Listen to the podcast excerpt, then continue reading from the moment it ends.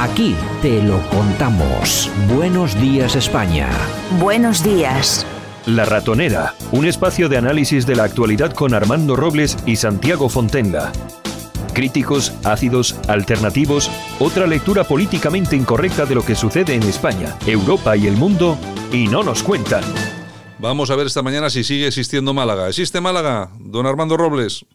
Existe, Santiago, buenos días, si me permite. Santiago, es que se lo prometí ayer por la mañana a mi amigo Eduardo, que es un extraordinario profesional de Unicaja, Unicaja del Banco de Málaga, del que todos los malagueños nos sentimos tan orgullosos. Yo siempre he trabajado con ellos.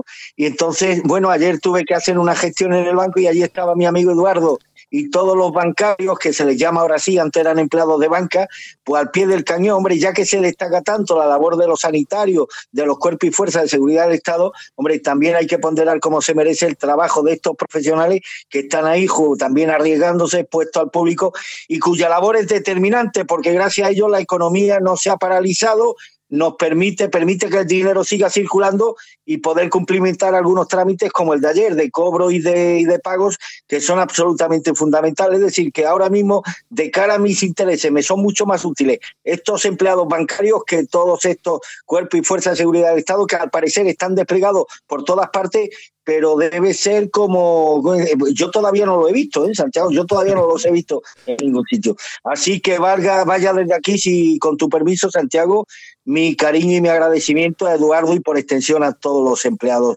bancarios que están siendo fundamentales estos días para que la economía nacional no se paralice del todo. Pues sí, hombre, claro que sí. Además, a mí me gusta que, se, que nos acordemos de todos, porque es que aquí le ha dado a la gente por salir a los balcones aplaudir a los sanitarios, que me parece muy bien, que, que cobran y cobran también horas extras, ¿eh? o sea que no esto, pero me parece muy bien. Pero hombre, que en este país hay un montón de trabajadores eh, trabajando en los supermercados, los camioneros. Yo siempre, yo me acuerdo siempre de los camioneros, que como mañana los camioneros les dé por meterse en casa, no tenemos para comer. A ver si nos damos cuenta. En fin, es una cosa. Bueno, oye, vamos a ver si Bilbao existe. Sergio Durán, buenos días. Muy buenos días. Pues Bilbao existe lo que son las calles, porque los bilbaínos o están en casa o igual se han ido a Málaga, porque luego por aquí no están. No, están, no están, están en las calles, Dios mío, Dios mío.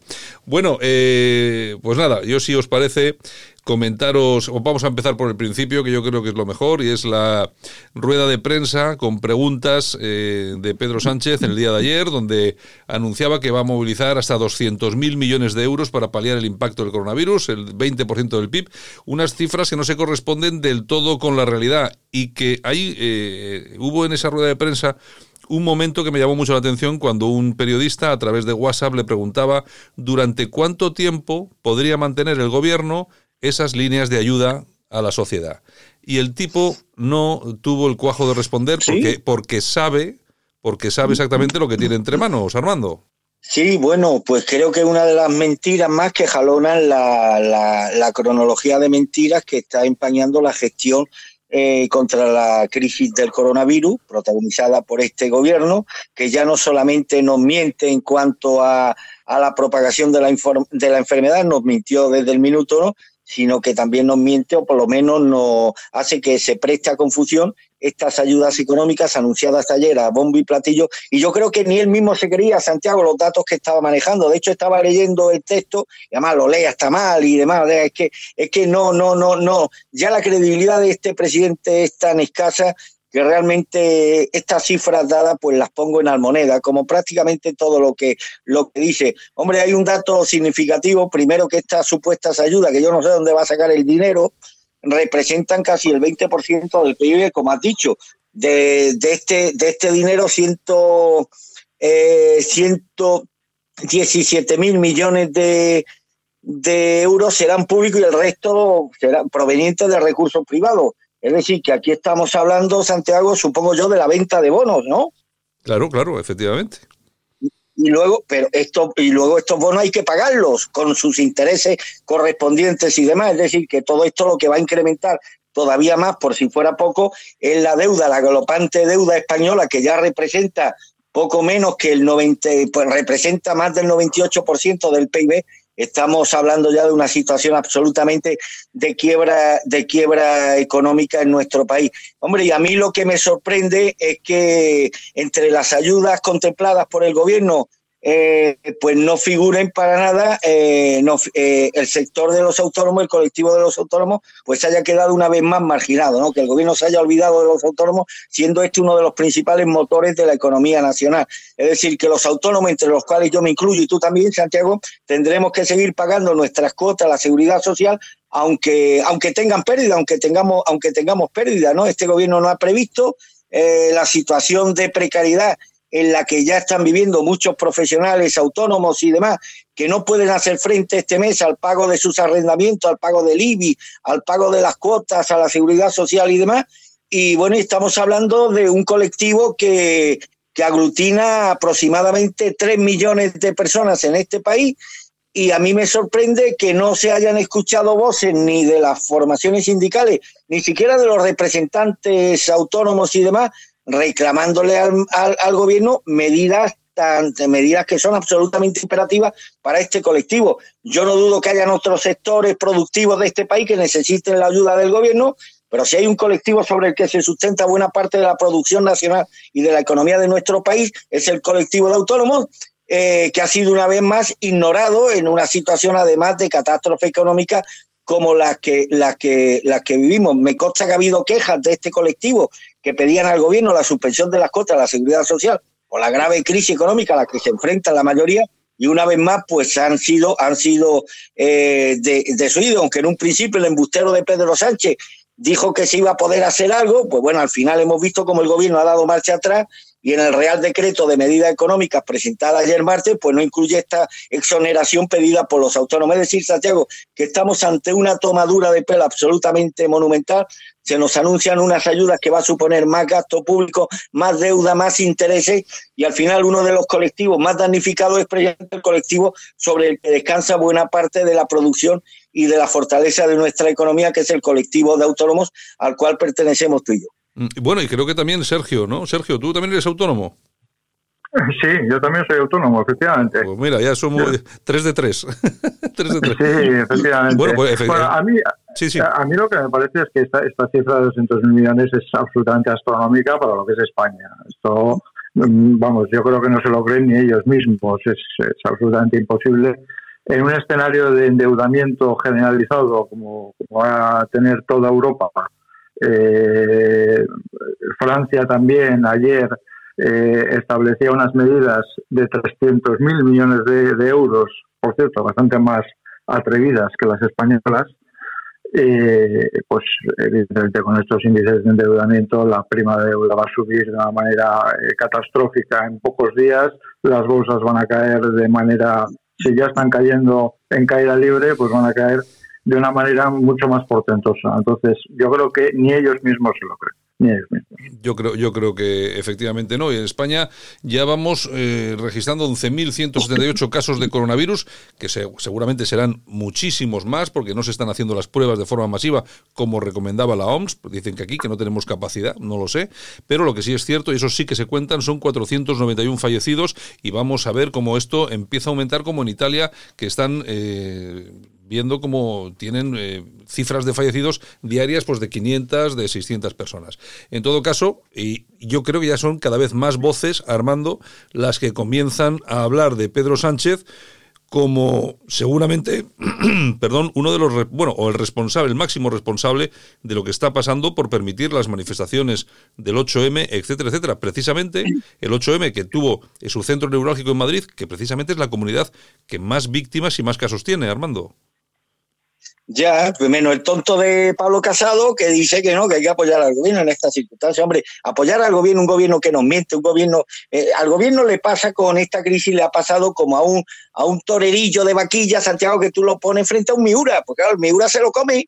Claro, a un torero de vaquilla, pues hay que ponerle una vaquilla. Pues claro, este gobierno se ha encontrado con un Miura y un gobierno formado por, por, por, por, gente que no han pasado, que no tienen apenas estudio y demás, y los doctorados que tienen son falsos, que no tienen experiencia empresarial, que no han pagado nunca una nómina, que no han tenido nunca que hacer frente a un desafío, a una situación de crisis, pues claro, este problema les viene, les viene, les viene muy grande. Por eso a mí me desconcierta la actitud del tonto de Pablo Casado cuando dice que hay que, oye, apoyar al gobierno en estos momentos es previamente apoyar las medidas que se están tomando, que se han tomado desde el minuto uno y que son diametralmente opuestas a la que necesita este país, a la que necesitan los 48 millones de españoles para que la propagación del virus no vaya más. Es decir, tú puedes tener un cierto afecto a un atracador, pero tú no puedes decir yo apoyo al atracador eh, incluso cuando comete actividades, actividades delictivas, porque esto lo único que está dando es alas al gobierno para que continúe con esta deriva hacia la nada, que lo que está propiciando es un número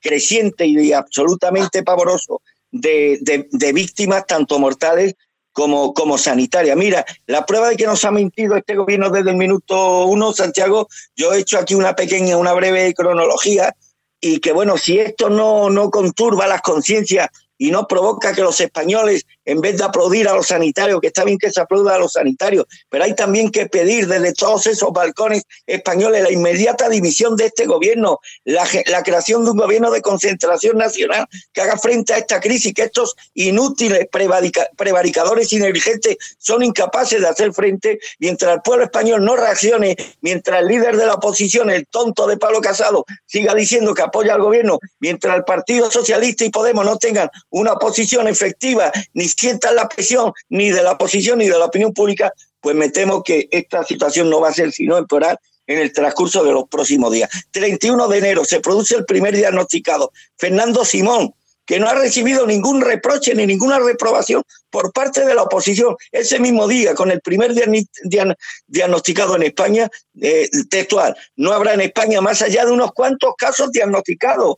Diez días antes Sánchez declaraba la emergencia climática. Diez días antes la emergencia climática. Es decir, un tío, un responsable sanitario, que dijera el día 31 de enero que en España no habría más allá de unos cuantos casos diagnosticados y que no esté ya inmediatamente cesado, Santiago, nos da una idea de que estamos ante un gobierno que ha hecho de la negligencia criminal una de sus rasgos identitarios. 9 de febrero se produce el segundo negativo. 13 de febrero, el caso tercero. Eh, se suspende o acordáis el Congreso de Móviles de Barcelona. Y, lo que, y, Pedro Sánchez le faltó tiempo para decir que la decisión no respondía a razones de salud pública en España. Declaraciones de Simón ese mismo día, 13 de febrero. No existe riesgo de infectarse. La ansiedad está un poco fuera de lo razonable. Eh, llegamos al 25 de febrero con ocho casos ya en España. Bueno, pues tras la reunión interministerial sobre el coronavirus, sin anunciar una sola medida, Pedro Sánchez afirmó en Twitter, que lo tengo aquí, que España necesita un gobierno de acción resolutivo y ejecutivo. Es decir, encima humorista, Santiago. 26 de febrero, 14 casos. Sánchez, acordáis, recibe a Torra con todos los honores y a dos, banderas en la, en. Mientras que Sanidad ese mismo día, 26 de febrero, anuncia por tuit que quien proceda de una zona de riesgo no tiene nada que temer y no ha dimitido el ministro de Sanidad ni los técnicos sanitarios. 27 de febrero, con 27 casos sobre la mesa, el gobierno sube el techo de gasto ajeno al problema del coronavirus. Nos vamos al 29 de febrero con 59 casos. Pedro Sánchez anuncia medidas, pero eso sí, como siempre, sin concretar ninguna, para aplacar la revuelta de agricultores.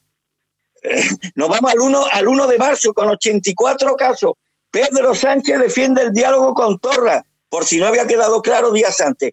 25, 2 eh, de marzo, con 125 casos. Santiago, Pedro Sánchez anuncia su compromiso con la descarbonización. 3 de marzo, con 169 casos y ya el primer fallecido. El gobierno presenta su proyecto de ley de libertad sexual. 4 de marzo, con 228 casos y dos fallecidos. Sánchez emite sus condolencias, nada más. 5 de marzo, 282 casos. Tercer muerto. Pedro Sánchez, y ojo, anima a llenar las calles en el 8M. 5 de marzo, 6 de marzo, con 365 casos. Sánchez vuelve a animar a salir a la calle el 8M. Sin feminismo no hay futuro. Declaraciones textuales. 7 de marzo, con 430 casos y con 10 fallecidos. El PSOE afirma en Twitter que hay que salir a llenar las calles. También ese día, 7 de marzo, Simón afirma que el brote está bajo control y deja el criterio de cada uno asistir al 8M. 8 de marzo, 674 casos, 17 muertos, 120 mil personas salen a la calle solo en Madrid, a la cabeza el gobierno. Irene Montero ya presentaba síntomas. Celá y otras ministras más prudentes asisten con guantes. Begoña Gómez, esposa de Sánchez, a la cabeza de la manifestación, aunque todavía no presentaba víctimas. 9 de marzo, misteriosamente todo cambia como por arte de magia. Es decir, acaba la manifestación de la feminista y de la noche a la mañana el gobierno cambia de actitud. Ya no hay que salir a llenar las calles. El ministro de Sanidad alega que ha habido un cambio de situación el domingo a la noche. Es decir, al acabar la manifestación feminista hubo un cambio de la situación. 13 de marzo, 3.000 infectados, 100 muertos, solo cinco días después de animar a llenar las calles, el gobierno decreta el confinamiento de los españoles en su casa. Y 15 de marzo, el convulso y maratoniano Consejo Extraordinario de Ministros del pasado fin de semana, donde Pablo Iglesias se presentó de improviso rompiendo la cuarentena y exigiendo la nacionalización de las eléctricas y los medios de comunicación y, también, como no, la autonomía total de Cataluña y Vascongada en la gestión de la crisis. Y por si fuera poco, Torre intenta reclutar a Urcullo y, y anuncian los dos que no aceptarán imposiciones desde Madrid. Es decir, Santiago, esta es la gestión de la crisis, esto es lo que está apoyando el Partido Popular, el tonto de Pablo Casado, esto es lo que no ha generado una reacción de la opinión pública, esto es lo que ha hecho que todavía la gente no haya salido a sus balcones a clamar por la dimisión del gobierno, por la inmediata dimisión de Pedro Sánchez, Santiago. Como tú entenderás, ante un gobierno tan negligente, con la negligencia criminal por bandera, ante una población, eh, eh, ante una opinión pública tan acobardada, tan castrada, ante una oposición tan vil, tan infame, yo no puedo ser optimista respecto a la, a la subsanación de esta enfermedad que no dependa de lo que otros puedan hacer por nosotros. Y cuando hablo de otros, pues me refiero a dirigentes extranjeros, a científicos extranjeros y a gestores extranjeros. Desde luego, si el poner fin a esta enfermedad dependiese de los responsables políticos que tenemos, tanto del gobierno como de la oposición, mi consejo no podría ser otro, que no lo voy a decir porque no hay que, no hay que generar más alarma de la estrictamente necesaria. Como entenderá Santiago, no tenemos ningún motivo para ponderar, como hace el tonto de, de Pablo Casado, la gestión absolutamente negligente y criminal del gobierno socialista a la hora de gestionar esta crisis. Sergio, ¿tú cómo, tú cómo ves la respuesta que está teniendo el, tanto el PP como, como Vox en todo esto? Pues eh, floja, floja. Es decir, eh, efectivamente estamos ante una emergencia nacional, es una emergencia nacional creada por un coronavirus, pero que evidentemente, como bien dice Armando, eh, la gestión de la crisis se ha hecho fatal. Y hay un momento determinado en que el debate político también puede entrar en este tipo de cuestiones. Es decir, si es cierto que estamos en un momento en que la gente está en casa y el, todo el sistema productivo está parado, pero eh, eso no implica que se tengan que olvidar o posponer cierto tipo de responsabilidades. Y la verdad es que lo que dice Armando es absolutamente cierto. A mí hay una cosa bastante curiosa que eh, sale prácticamente en todas las ruedas de prensa que, realizan, la de ayer de Simón, que yo la escucho con atención, hay un momento determinado en que él habla de que ellos eh, van implementando medidas que entienden que en cada momento se pueden implementar. Yo creo que les preocupa muchísimo lo del día 8 de marzo. Les preocupa muchísimo por lo que les viene encima. Sí, eh, yo no sé, con la docilidad que ha tenido el pueblo español de quedarse en casa, qué diferencia hay entre realizar el estado de alarma cuando se ha hecho o haberlo realizado el 6 de marzo. La verdad es que no lo sé, no lo sé. Creo que no existe ninguna diferencia. La gente se habría quedado en casa exactamente igual, pero con un número de infectados mucho menor, mucho menor y por lo tanto, por la progresión geométrica, esto habría sido tremendamente diferente. El día 13 de marzo, curiosamente, el New York Times se hacía eco de las manifestaciones y decía, y ahora España es eh, el segundo eh, país de Europa y con el crecimiento, eh, digamos, más rápido en número de, número de contagiados ella hablaba de una pues, de, una negligencia por parte de, del, gobierno de España. y es así. Es así. Mm. Sí, yo, eh, que yo entiendo, yo entiendo eh, que lógicamente, vamos a ver, es una situación está muy complicada. Los partidos políticos tienen que mantenerse un poco ahí en, en la línea, pero claro, esto eh, aquí ya no solamente es mantenerse en la línea, yo ya no solamente es apoyar algunas medidas que se pueden apoyar, sino que esto no es óbice para no tener que empezar a hablar de, de lo que de verdad eh, ha pasado en este país Y yo creo que es lo que dices tú, ellos tienen mucho miedo al 8M porque realmente es el punto de inflexión que genera toda esta crisis que, crisis que estamos viendo, crisis sanitaria y ahora económica. Si, eh, como dices tú, si, si, si, dos días antes dicen, señores, todos a casa, que seguramente nos hubiéramos ido todos, pues igual que nos hemos ido ahora, pues estaríamos hablando de una cosa eh, bien, bien distinta. El problema de todo esto es que yo no veo que los partidos políticos de la oposición eh, tampoco tengan la suficiente garra como para, para, estar permanentemente hablando de esto, que es lo que tenían que estar haciendo. Aparte de apoyar algunas cosas, que no digo yo que no haya que apoyar, pero en principio empezar a criticar todo esto y hablar de esto con más profundidad. Eh, Sergio. Sin duda, y si nos pues, vamos a algún tipo de paralelismo histórico, crisis eh, ecológica y medioambiental tuvo España con el accidente del Prestige y evidentemente que hubo debate político cada día, cada día que se gestionaba claro, Claro, claro. Sí, sí. Bueno, es que todas las crisis que se han producido durante gobiernos del Partido Popular, efectivamente han tenido política. Bueno, es que incluso los atentados del 11M fueron aprovechados descaradamente políticamente por, por la izquierda. ¿eh? O sea, no hay, no, hay que, no hay que olvidarse de todo esto. Mientras tanto, lo que está pasando en Estados Unidos pues es, pues es lo que un poco más de lo mismo, porque Trump no es este que tenemos aquí. Ha anunciado ayudas de 850 mil millones de dólares. 850 mil millones de dólares eh, que van a ir a las pymes, a financiación de, eh, de pymes. Bueno, seguramente... Sí, pero si, me, si, me, permite, hay una gran diferencia entre Estados Unidos y Europa. Y sobre todo en las ayudas que están eh, eh, declarando los gobiernos nacionales en Europa. Y es que Estados Unidos, primero, es una economía más potente que la europea y segundo, tiene capacidad de emisión de moneda per se, cosa que España no tiene. España tiene que recurrir directamente a la deuda y es distinto. Ya. Bueno, en todo caso, el secretario del Tesoro ha anunciado moratoria de hasta 90 días en el pago de todo tipo de impuestos, etcétera, etcétera, etcétera. Bueno, eh, comienzan a tomar comienzan a tomar medidas, eh, hombre, además con prontitud, porque lógicamente Estados Unidos no está en la situación en la que en la que estamos nosotros, Armando.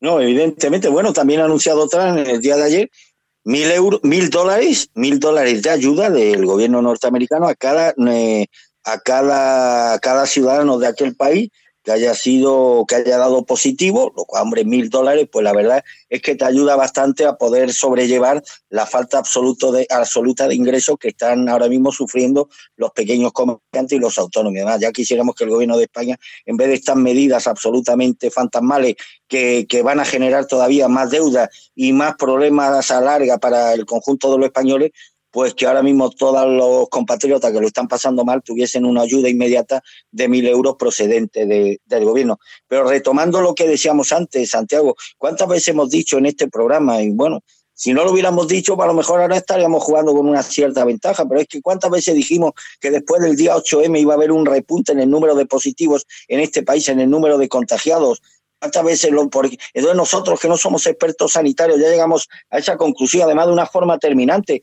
porque defendimos con vehemencia la necesidad, la exigencia de que esa concentración feminista se suspendiera y demás, porque estos técnicos sanitarios que supone tienen informes y están más cualificados que nosotros para, para, para establecer la necesidad de cancelar o no este tipo de concentraciones. ¿Por qué no lo hicieron? ¿Antepusieron los criterios ideológicos a la salud pública? Pues yo creo que sí, Santiago. Y ahí mi llamamiento también a algunos golfos de periodistas progresistas, sobre todo a esta, la Ana Pastola del fake news, la inquisidora de los fake news, que está pendiente si un medio ha dicho que los menas cobran 5 mil euros, no, que no son 5 mil, que son 4.999. Es un céntimo menos de lo que dijo ese medio y ya lo coloca en su maldito bull y demás. Bueno, pues esta Ana Pastor, la de los fake news, fue una de las que propagaron la, la infamia, la, la, la, bueno, la, la, la, la, es que no tiene, no tiene ni nombre. Una de las que, de las que alentaron a la participación en la concentración del 8M, dándole pábulo así algunas intervenciones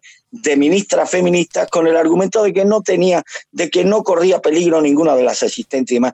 ¿No es este el mayor fake news, el mayor bulo que se haya podido propagar en este país en el transcurso de los últimos años, con las consecuencias además letales que esto está teniendo, el irresponsable llamamiento a la participación en un evento como este, de periodistas como esta, como Ana Pastor, y que está teniendo consecuencias absolutamente letales para centenares de compatriotas nuestras? ¿Dónde queda ahora la responsabilidad, ya no sino moral. Si es que esta tipa puede tener algún concepto decente de lo que es la moral y de lo que es la ética. ¿Dónde queda ahora el concepto de la credibilidad que con tanto ahínco se dedica a atribuir o no a otro en función también de, de los criterios ideológicos que ella decida. Es que estamos asistiendo, Santiago, a uno de los despropósitos políticos, periodísticos, sociales, morales, intelectuales más alarmantes que yo recuerdo desde que tengo uso, uso de razón. Hablábamos antes de la exigencia de que Pablo Casado, de que el tonto de Pablo Casado ejerce una oposición combativa al Partido Socialista. Hay que estar con las víctimas, no hay que estar con un gobierno, sobre todo cuando ese gobierno no ha parado de cometer acciones absolutamente negligentes que lo que han hecho es empeorar el problema. Esto es lo mismo que si tú ves a un pirómano que está incendiando eh, un bosque, y no, hay que estar con el pirómano. Y ya cuando termine de incendiar el bosque, pues ya será el momento de exigirle responsabilidades. No, no, al pirómano hay que quitarle la cerilla para que deje de incendiar el bosque. Y ahora mismo el pirómano tiene nombre y apellido y se llama Pedro Sánchez. Y mientras Pedro Sánchez y su patulea de inútil estén al frente de la gestión de la crisis del coronavirus, pues me temo que el número de víctimas mortales y el número de, de contagiados va a ser exponencialmente creciente a lo largo de los últimos de los próximos días. La mejor acción patriótica que pueda hacer el Partido Popular y el tonto de Pablo Casado no es estar con este inútil, no es estar con este negligente, es quitarle la cerilla, quitarle la capacidad de seguir gestionando una situación que lo que está haciendo es previamente empeorando cada día. Lo veo desde este punto de vista, no sé si lo comparte el compañero Sergio. Sí, Sergio. Sí, yo lo veo, pero eh, a mí también me gustaría eh, decir el, papel que está jugando Podemos en todo esto también, eh, que es socio del gobierno. Y hoy salía Pablo Iglesias hablando del escudo social que lo habían conseguido. y me parece algo impresionante cuando precisamente uno de los puntos que, por cierto, Francia ha entrado directamente en ello, ayer Macron lo dijo, era el tema de los alquileres, pero no solamente alquileres a nivel particular, no, no, alquileres de las pequeñas empresas que tienen alquiladas lonjas en haciendas, etcétera, etcétera, y que esa propiedad inmobiliaria, digamos que metafóricamente sigue trabajando en esta crisis, mientras que el trabajo per se tiene que quedarse en casa.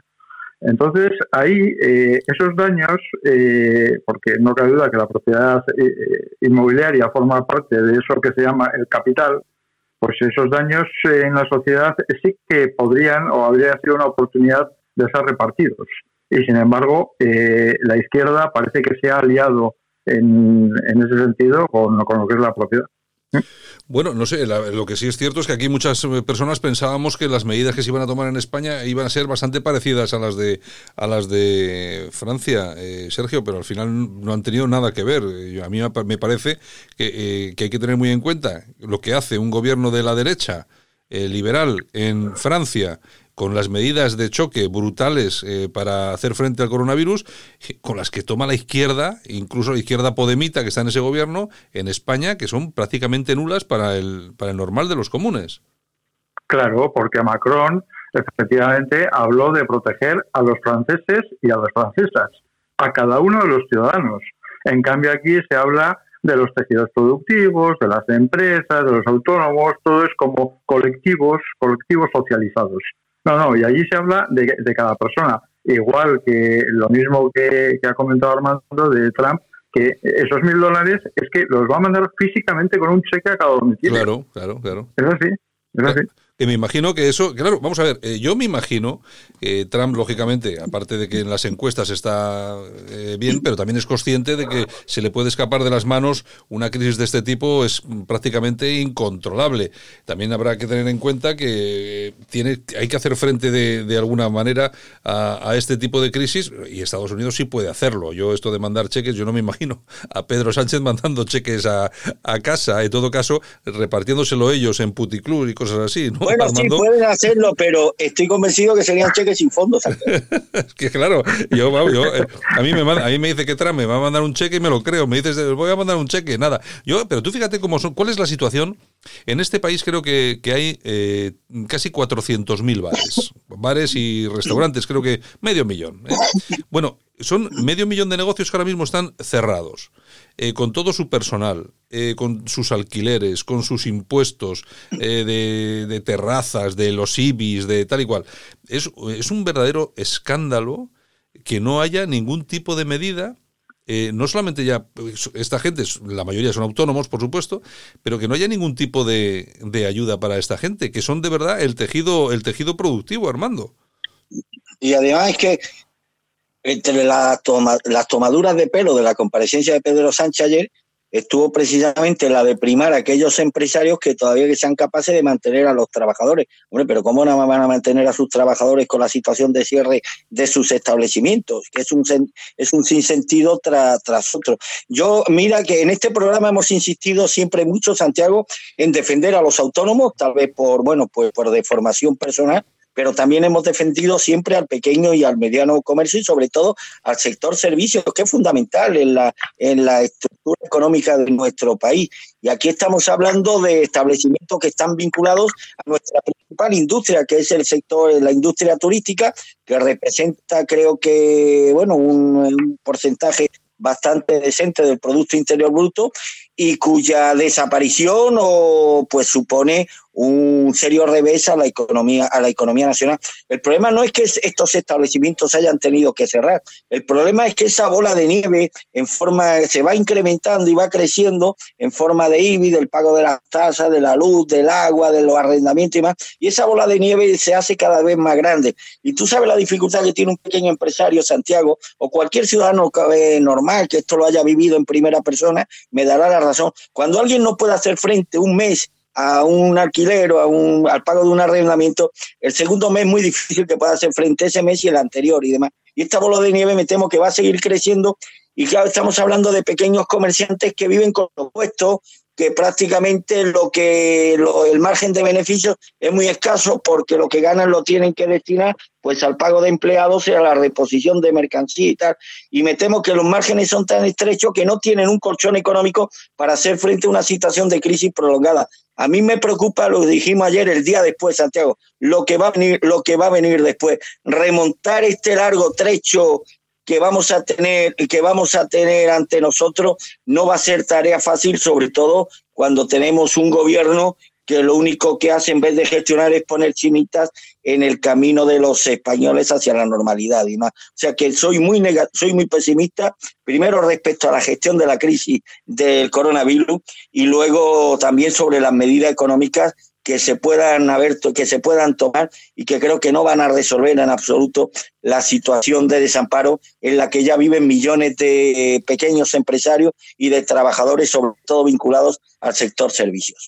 Bueno, y si hemos, si hemos hablado de Pedro Sánchez, su rueda de prensa de ayer, hoy tiene que asistir al, Congreso, dicen que no va a haber más de una veintena de diputados, vamos a ver qué es lo que se ve allí y quien también va a hablar hoy dentro de unas horas es el rey. Sergio, ¿qué, qué esperas de la comparecencia? Bueno, pues espero pues, un, mensaje de, petición de heroicidad hacia el pueblo español, eh, un mensaje que supongo que por un lado dará tranquilidad y por otro lado dirá que bueno, pues que son momentos muy difíciles y que tenemos que estar todos juntos. De todos modos, el rey, en cuanto a símbolo de la unidad, si algo bueno puede llegar a traer desde el punto de vista político esta crisis del coronavirus, es eh, que por lo menos cualquier acción se, ha tenido y se tiene que tomar desde, desde el gobierno de España y, al margen o eh, quitando las competencias a, lo que son las autonomías. Desde luego los nacionalistas están que solamente hay que ver las eh, cómo ha estado Torra. En ese sentido, eh, creo que quizá hay una llamada de atención, incluso en, tanto en el País Vasco como en Cataluña, a que España es necesaria. Es necesaria. Claro, es que... Y eso, en, cuanto el rey simboliza la unidad de la nación, pues eh, evidentemente pues creo que, creo que es importante. Claro. pero vamos a ver, es que aquí hay una cosa muy importante, Sergio. Eh, nos ponemos ahora en el papelón. Eh, una Euskadi independiente, una Cataluña independiente. Esto, estos tíos estaría, estarían ahora mismo enterrando, yo qué sé, vamos a ver, yo no sé si, si, si se dan cuenta de que si la situación así es mala, imagínate solos. Bueno, vamos a ver, es que yo creo que eh, bueno, pues de la misma manera que de Corea del Norte se tienen pocos datos, creo que en, esos mundos nacionalistas en los que todo tiene que ser perfecto porque eh, es la manera de, venderse de que España es un desastre y ellos son maravillosos, pues es evidente que, la gestión de una crisis de estas características es cuanto menos peligrosa dejarla en sus manos. Bueno, eh, Armando, ¿tú qué opinas? ¿Cómo, ¿Qué opinas que va a decir el rey? ¿Va a estar a la pues mira, creo que va a ser un, discurso institucional, bueno, apelará a la unidad, a la solidaridad, que en estos momentos es cuando los españoles tenemos que estar unidos y saldremos fortalecidos, lo típico, lo que le escriba el golfo funcionario de turno y demás, y que él leerá, pues bueno, como lo leía su padre los discursos, algunos de ellos incluso hablaban de ética, los discursos que leía el padre y demás, de, fíjate, el ético don Juan Carlos I. Y en fin, pero yo la respuesta sería muy simple, sí, todo eso está muy bien, Majestad, pero imaginemos la respuesta de un autónomo, de un pequeño empresario. Todo eso que usted dice está muy bien, que hay que estar unidos, que hay que, hay que permanecer, no hay que desalentarse, que de esto saldremos seguros fortalecidos, pero Majestad, yo este mes no voy a tener ningún ingreso y tengo 1.500 euros que pagar usted me lo va a solucionar, majestad. Qué, fácil es hablar de un palacio cuando tienen la vida asegurada con, con, con, una buena dote presupuestaria a cargo de los presupuestos generales del Estado, dar lecciones a los españoles de lo que tienen que hacer, cuando yo creo que el pueblo español está dando primero una lección de ejemplaridad cívica, porque si este fuera otro pueblo, si este fuera este pueblo, el gobierno estaría ahora mismo, habría sido corrido a gorrazo. Si esto hubiera ocurrido en la Francia del siglo XVIII, las guillotinas hubieran, bueno, no sé cuántas cabezas hubieran rodado ya Santiago, pero lo que es que este es un pueblo indolente, es un pueblo acobardado, no voy a decir hoy cobarde por la situación, vamos a dejarlo en acobardado, es un pueblo bueno que está ahí, que, que se lo traga todo, que admite a políticos como los que tenemos y seguramente los van a seguir votando y demás. Bueno, a mí me gustaría todos estos que han votado a la izquierda y demás y que están ahora parapetados en su casa sin ingresos, sin expectativas, más allá de una semana, pues digo, mira, estas son las consecuencias también. El votar a determinados partidos tiene también sus consecuencias. Y el discurso del rey, pues va a ser un discurso que va a girar en torno, pues eso, va a cantar la, misma palinodia de siempre, de la unidad, de que estemos unidos y de esto sí, pero unos tendremos que, que, que apretar el hombro más que otro, majestad. Y usted previamente no es ningún ejemplo de austeridad ni de nada que tenga que ver con el sufrimiento y los problemas que hoy, por desgracia, están atravesando millones de compatriotas. Bueno, y otro, y otro tema, ya con esto acabamos, eh, que también relacionado con todo este tema de, lógicamente, coronavirus, el gobierno eh, ha usado, ha utilizado el Consejo de Ministros de, ayer martes para blindar la entrada de Pablo Iglesias en la comisión del Centro Nacional de Inteligencia, es decir, del CNI, en la disposición final segunda del borrador del Real Decreto de medidas económicas contra el coronavirus, se modifica la ley del CNI para que el líder morado pueda formar parte del selecto grupo de personas que monitorizan y evalúan la labor de los servicios de inteligencia. Sergio, esta, esta nos, la, nos la querían colar sin que nos enterásemos ninguno. Sí, lo que pasa es que al final, bueno, evidentemente esto tiene que acabar siendo publicado y, evidentemente la gente se, entera. Lo que yo no sé muy bien es eh, si ha sido un ofrecimiento de Pedro Sánchez o ha sido un pago que, Iglesias le ha, le, ha reclamado, que yo creo que yo creo que será algo así para aprobar algún tipo de medida o para dar la a en algo, o para desbloquear alguna situación, porque no hay que olvidar que estas medidas no habían llegado a buen puerto en un primer intento, eh, pues quizás ha sido un pago personal. Mm, eh, Armando, a mí todo esto me suena a que la influencia del neocomunismo cada vez es más fuerte, más potente dentro del gobierno y que de verdad aquí quien manda es el, el jorobado de Galapagar y compañía. Hombre, el sábado le echó un pulso Pablo Iglesias a Pedro Sánchez, parecía que había salido victorioso Pedro Sánchez, pero lo que ha, ha debido transcurrir en estas horas ha debido ser lo suficientemente importante como para que haya eh, habido un giro de 180 grados en la relación de la relación de Sánchez con Iglesias. Parece que Sánchez se ha plegado y al final, pues bueno, si es que si es que dependen de los neocomunistas de Podemos, Santiago, y yo creo que están unidos ahora mismo en algo que les preocupa, lo ha dicho el compañero Sergio, que les preocupa porque la responsabilidad es compartida, que cuando esto, yo la verdad es que tampoco tengo mucha confianza en que esta opinión pública luego exija responsabilidades en el gobierno, ni les haga pagar los errores y las negligencias criminales cometidas, pero ha habido un error de bulto compartido a medias por Partido Socialista y, y Podemos, que ha sido la invocación a la participación en el día en el 8, en el 8 de marzo. Hombre, y las negligencias criminales al final terminan uniendo mucho a sus protagonistas, Santiago. Bueno, señores, pues si, si os parece, acabamos. ¿Me una, una, pregunta, Santiago, para darle el, un titular para mañana? bueno, eh, ¿seguirá, ¿seguirá adelante Pedro Sánchez con la ley de la eutanasia o no tiene todavía bastante con el número de ancianos que han muerto en este país? Joder, hostia. buen, titular, ¿no, Santiago? Pues, hombre, la, la, verdad es que él tiene responsabilidad en las dos cosas, ¿eh? en, los dos. O sea, tanto en una como en otra. En fin. Pero a lo mejor no tiene suficiente con los viejecitos que han muerto y tendrá suficiente o va a sacar adelante la ley de la eutanasia. No, también, también la sacará, también, también la sacará. Bueno, dime. No, de todos modos, eh, al final, respecto a lo que decías del pueblo español de si pedirán responsabilidades o no, estamos, estamos al día 18. Eh, en fin, eh, cuando llegue el día 29 de marzo y se acerque el momento de pagar recibos y demás, la gente empezará a hacer crítica de lo que ha ocurrido. Bueno, y cuando lleguemos, cuando pasen estos 15 días y nos digan que no, no, que todavía no se puede salir, que hay que seguir porque esto no se va a acabar en 15 días, desde luego. Efectivamente. O sea, que nadie se piense que esto se va a quedar en 15 días y luego vamos a poder otra vez salir todos a los bares a, tomar vinitos. Que no, no, esto después sigue. O sea, esto no es tan sencillo. Bueno, eh, eh, Sergio Durán, eh, gracias, un abrazo. Hasta la semana que viene. Un abrazo, hasta la semana que viene. Armando, un abrazo muy fuerte y mañana volvemos. Un abrazo a ti y a Sergio. La Ratonera, un espacio de análisis de la actualidad con Armando Robles y Santiago Fontenga. Críticos, ácidos, alternativos, otra lectura políticamente incorrecta de lo que sucede en España, Europa y el mundo, y no nos cuentan.